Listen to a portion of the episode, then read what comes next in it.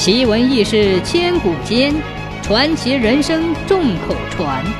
千古奇谈。公元前一零四六年，商朝天子帝乙去世，帝辛继位。这位帝辛就是声名狼藉的商纣王。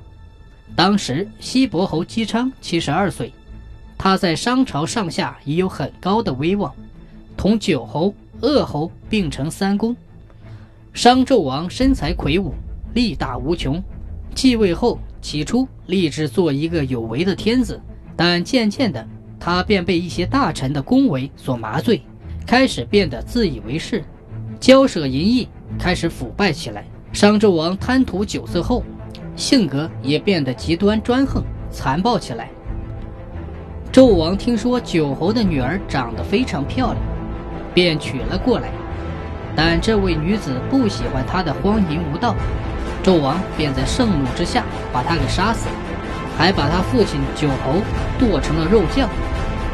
鄂侯知道了这件事情后，便向纣王提出了尖锐的批评。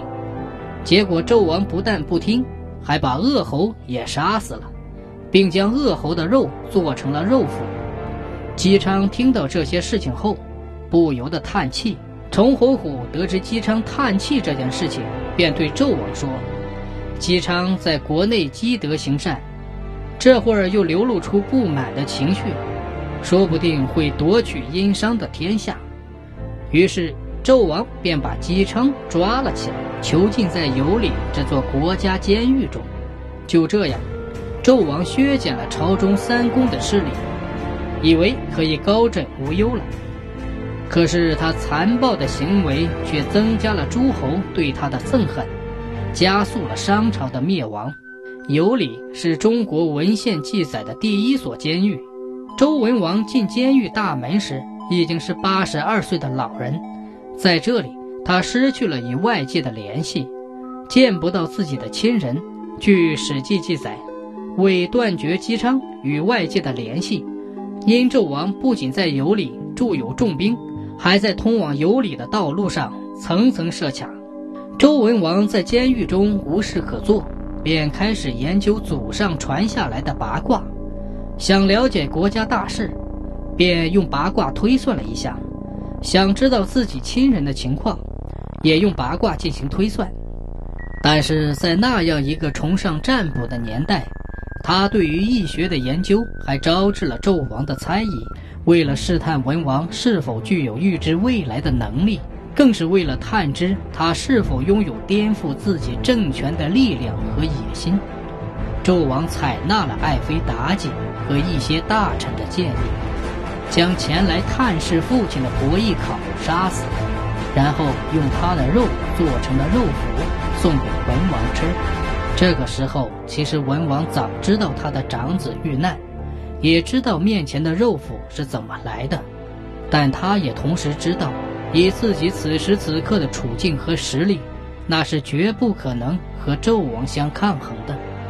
如果这个时候拒绝吃这些肉，那无疑便向纣王透露了两点：一是自己拥有预知的能力，二是让纣王起疑心。换句话说，也就是在纣王身边可能存在西伯侯的人。等到送菜的人离开后，文王跑到偏静处，把肚子的肉吐出来。这些肉见风就长，化作白兔四处而散。周王听到这个消息之后，果然非常高兴。他非常轻蔑地说：“都说姬昌能够预测未来，现在看来那根本就是胡说八道。